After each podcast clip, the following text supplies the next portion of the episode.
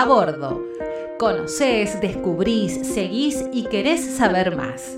Querés conocer gente que tiene buenas ideas, ganas, que se entusiasma y te entusiasma con sus proyectos, con sus emprendimientos.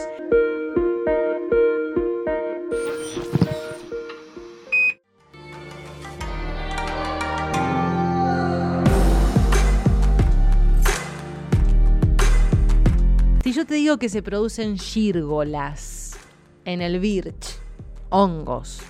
Estamos en comunicación telefónica con Fabián Griffiths y Sol Campos, me parecía, viste, yo te dije, que son quienes llevan adelante este emprendimiento. Y, tenemos muchas ganas de conocer detalles de este proyecto que, se desarrolla en el Valle, producción de, de hongos, producción de gírgolas. A ver, ¿qué nos pueden contar? Bueno, no, arrancamos este año con, con hacer- con- haciendo producción de, hongos gírgolas, hongos comestibles, eh, que es, es un hongo muy, muy, muy interesante y muy útil y muy versátil a los fines de, preparar distintos tipos de platos. Y por eso eh, nos empezamos a meter en esa, en esa idea y, y bueno, y descubriendo que es, es, eh, todas las utilidades que tiene, independientemente de los, de los beneficios y, y todo, todo el- todas las vitaminas y todo, toda, esa, toda esa, esa carga, esa carga eh, nutricional. nutricional que tiene es, eh, es muy interesante. Mira qué bueno, tiene muchos nutrientes entonces, vamos agendando, vamos conociendo más. Sí, sí, la verdad que te- es, eh, aparte de tener, bueno, muchas de las vitaminas del grupo B, tiene también eh, vitamina C y también es un, es un producto que tiene alto valor proteico sin ser eh, carnívoro, digamos. De, la- de los no, de los alimentos no carnívoros es uno de los que más mayor, mayor cantidad de proteínas tiene. ¿Y cómo fue que dijeron, bueno, arranquemos con las gírgolas? Y la verdad nosotros teníamos ganas ya hace tiempo de eh, empezar con un cultivo de gírgolas para nosotros nomás, ¿no? O sea, eh, tenemos una huerta, todo como para consumir alimentos nosotras en familia. Y mm, cuando nos, nos pusimos a investigar todo el tema de las gírgolas, nos pareció como que era interesante porque era algo que acá no se hace. Claro. Y entonces, este, bueno, en el- la pandemia, viste que nos ha abierto la mente a todos. Entonces es como que, bueno, nos mandamos para ese lado y le apostamos fuerte y empezamos. Y la verdad que tuvimos bastante, la gente le, le gustó la idea. La verdad que, que sí, ¿hay algún otro emprendimiento similar en la provincia? Quizás uno habla de hongos y se imagina la cordillera, ¿no? Con las morillas y, y demás, pero este tipo de hongos... La en la cordillera hay mucho de recolección de hongos, que eso está muy bueno. Y tenían en, eh, en Trevelin, creo que había un Sí, no, no, no hemos estado en contacto, pero nosotros compramos la semilla en, eh, en Esquel. Y el, nuestro proveedor de semillas nos, nos dijo que había un, había un proyecto antes en, eh, en, en Trevelin, pero que había, había quedado sin efecto, que estaba medio, medio, medio stand-by porque no, no, no había seguido. Así que la verdad es que en este momento no, no tenemos no tenemos contacto con, con nadie que, que, que sepamos que esté produciendo. Hace un par de años también cuando empezamos a hablar y, y la gente empieza, empieza a comentarte que lo que sabe del tema, porque es como al, al ser tema novedoso, eh, nos comentan que hace un, hace un par de años había un señor acá en la zona que, que había intentado, había, había hecho algún intento de, de producción, eh, pero digo, no, no hemos, no hemos, eh, sí, la- las hemos comprado, pues creo que las Sí, justo, justo las conseguimos en, en una verdulería y, y en, estoy hablando hace dos o tres años y en ese momento eh, comimos, pero la verdad es que no, no hemos tenido contacto con nadie dentro de la provincia. O sea que estamos hablando con los exclusivos productores de gírgolas de la provincia del Chubut. Ah, no, sé si tanto. No lo podríamos garantizar. Pero, pero va, va, por, va por ese lado. Ahora, ¿cómo se produce una gírgola? A ver, en, en resumidas palabras, pero como para que nos hagamos en, en la mente todo el proceso hasta llegar al, al salteadito ese tan rico. Bien, nosotros lo que hacemos es tenemos que comprar la semilla que se produce en un laboratorio, ¿sí? Eh, cuando llega la semilla a nuestras manos, tenemos que inocularla en un sustrato que eh, nosotros lo utilizamos viruta de álamo y se enriquece con algún salvado de trigo, una fretillo, algo eso. Ese sustrato, que sería el lugar donde nosotros, lo que el equivalente para una planta sería la tierra, bueno, nosotros hacemos en, este, en esa viruta. Eso lo tenemos que pasteurizar, ¿sí? Eh, para bajarle la carga microbiana y para que no compita eh, ningún otro microorganismo con el hongo que nosotros le vamos a inocular. Y después, una vez... Hay que modificar el pH con el Claro, cal. se le modifica el pH agregándole eh, cal o yeso, luego se tiene que inocular la semilla y ahí tiene que pasar un periodo de entre 20 o 30 días en que el hongo va como colonizando todo el ese sustrato.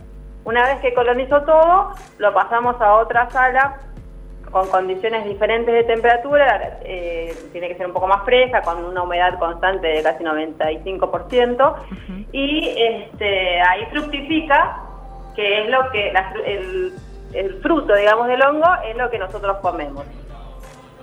Yo estoy viendo fotos y, y me acaban de dar una, una clase de química, Sol, volvimos a- al colegio secundario. Tal cual. tal cual. ¿Y han tenido que, que adaptar su, el lugar donde ustedes lo producen? ¿Han tenido que hacer algún tipo de reforma edilicia específica para todo esto? No, nosotros, nosotros lo que hicimos fue hacerlo totalmente de cero. Hicimos el, el establecimiento que, que tenemos, que son las fotos ahí que, que te mandamos, Sí. eh, es- está construido totalmente de cero y es hecho específicamente para, para esto y con como el ciclo de, de producción que de, de la, de la forma más eficiente, cosa de poder tener eh, las condiciones ideales para, para, la- para Para el desarrollo crezca. del hongo. Pimpollo cotón. Qué lindo el Un hongo. pollo cotón. Pimpollo Cotón, como para que vaya buscando nuestra audiencia, la verdad que es un emprendimiento que está genial, nos, en- nos encanta conocer detalles de, de gente que, que se anima y que, y que llega con nuevas alternativas. Ahora, la respuesta de, de los valletanos a estas gírgolas, ¿cómo es? La verdad que nos sorprendió. Nosotros empezamos ahora con una primer cosecha, una primera cosecha la semana pasada, eh, que obviamente es muy acotada, no llegamos todavía al 100% de lo que tenemos estipulado para producir, y la verdad que nos han pedido más de lo que pudimos este, cosechar. O sea que hay gente que todavía le quedamos debiendo que ya en cualquier momento le llevamos. Pero la verdad que la gente se, se entusiasmó bastante con la idea y eso está bueno. Sí, además lo que lo que nosotros decidimos hacer de- desde un primer momento es, es lograr mantener la, la producción durante todo el año. Y para claro. eso tenemos que hacer todo una cuestión, una, un, una- un sistema de ciclos para poder tener una, una producción constante, pero eh, poder hacerla durante, durante todo el año, que también eso va atado de la, de la construcción específica de- del, del, del galpón donde lo, donde lo producimos, que para que se- se pueda producir tanto en verano como en invierno, ¿no? que, que con, con los cambios tan, tan grandes de temperatura que, que tenemos, y, y teniendo en cuenta justamente esto de que una de las principales cuestiones que hay que tener que hay que prestar atención durante la producción es mantener el tema de la, de la temperatura, de la humedad y de la temperatura, pero es, es muy importante el tema de la temperatura. Antes de ser especialistas en, en procesos químicos y gírgolas, ¿cuál- ¿cuáles son las, las eh, profesiones de origen de, de ustedes dos chicos? Yo soy odontopediatra y Fabi abogado. Nada que ver con las gírgolas, pero bueno. Nada que ver, es genial esto. ¿Y, y cómo fue? ¿Por, por qué se metieron en esto? Porque nos resultó muy interesante, la verdad, y com- como te decía hoy, a nosotros nos gusta todo el tema de producción. La huerta, la producción. Y bueno, y esto cuando empezamos a investigarlo nos resultó fascinante y, y bueno, y nos mandamos. Y, y en esto que nos preguntabas recién sobre la respuesta de, Sí. de- de la gente a, a- a la producción, la verdad es que hay, hay mucha gente que nos, eh, eh, nos- nos- se, se pone muy contenta de, de que no, no conseguía, de que no hace Claro. años no había probado, que había probado alguna vez en, en- en- en algún viaje y después se había quedado, se había quedado con las ganas de seguir eh, experimentando en, en la casa. Eh, y entonces eso eso está también muy interesante y se recomporta porque es como eh, estás trayendo algo que a la gente le, le, le- Le sirve. le sirve, y, y que, bueno, que alegría. Después tenés también una, una, una inmensa mayoría que quiere probar, dice, ¿qué son las gírgolas? Ve las fotos, ve las fotos en, en nuestras redes y demás, y dice, ¿qué son? ¿Qué, qué son? ¿Cómo son? Eh, cómo se prueban, cómo se, cómo se, cómo se cocinan principalmente, y por eso también nosotros es como que hemos tratado de descargar un par de, de- o sea, de, cargar en, nuestras redes un par de, recetas como para un par de, de dar ideas a la gente para que pueda, pueda experimentar con este producto. Así que odontóloga, abogado, productores de gírgolas y también un poco incursionando en lo gastronómico. ¿Cuál es la, la mejor receta para una rica gírgola? Mira, a mí me gusta mucho eh, simple, a la plancha, doradita, Mm, aceite, un poquito de sal y si querés le agrego un poquito de ajo, pero así cuando queda doradita queda muy rica. Y después la forma para poder enganchársela tal vez a los niños es la eh, hecha tipo milanesa. ah, mira. Y parece que están comiendo una patita de pollo con él. Pero mira qué buena idea. Esto del alto contenido de nutrientes es, es, muy importante. Uno quizás, o por lo menos es lo que me pasa a mí, me gusta mucho cocinar con hongos, pero jamás me puse a pensar cuál era el contenido nutricional. Sí, no, aparte lo que tiene de bueno es que son eh, muy bajos en calorías, entonces los puedes incorporar en una dieta hipocalórica eh, y, le das como una variante más y te agregas toda la parte nutracéutica, digamos, aparte de, los de las bajas calorías. Tiene, creo, 30 calorías por 100 gramos. Ah, o sea que para la dieta, chicos, está genial. Comparado con una manzana que tiene, que tiene casi 55 por cada gramos, es una locura. Y el tema del precio, ¿esto que se vende? ¿Por, por kilo, por gramo, por, por, por cómo?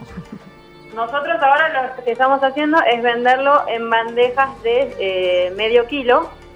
Eh, decidimos hacerlo en ese, en ese tamaño, o sea, en ese formato, porque siempre nos pasaba que cuando íbamos a comprar a la verdulería las típicas de champiñón que son de 200 gramos, como que te quedas corto.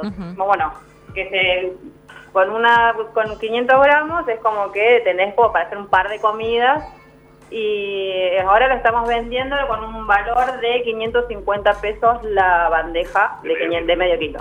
De medio kilo. Y eso depende cómo lo usemos, nos alcanza para un montón de platos. Mira, nosotros con medio kilo hemos hecho tres comidas. Sí. Sí, pues aparte tiene en volumen es mucho más que, el champiñón. O sea, vos eh, si visualizás la, la, bandeja de, champiñones como, como relativamente chica. Y en volumen esto es, es, bastante más, más, más grande. Tiene otra forma más, ¿no? Pero es bastante más, más grande y te rinde, te rinde para tres comidas. Dos personas de comidas comen muy tranquilos. La gírgola es la que es de, ¿qué sería? De, de, copa, por llamarlo de una manera, porque no tengo ni idea, chicos. Más grande y, marrón oscuro, ¿no? ¿O hay varios tipos de gírgolas? Diferentes tipos. ¿no? Incluso ahora eh, estamos hablando con el laboratorio para poder incursionar en distintas cepas. Eso va, también depende del color, depende el tamaño, de según la cepa que uno inocule, ¿verdad? Y... Hay, hay, hay marrones, hay grises, de rosas, amarillos. Rosas, ah, me encantó.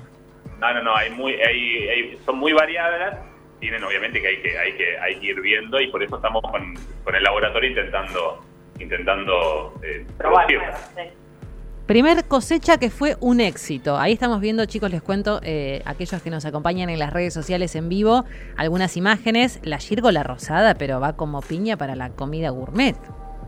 Sí, sí, sí. Esa, Una belleza próximo, en la próxima envío que nos manda el laboratorio nos manda esas, así que la vamos a, probar en cualquier momento. Ahí me anoto con, con una bandejita, ¿eh? esto está grabado, así que no van a poder, no van a poder zafar. Me anoto con una bandeja de las de las rosas. Primera cosecha que fue un éxito. ¿Cuándo es la próxima? ¿Cómo, cómo son los ciclos para cosechar?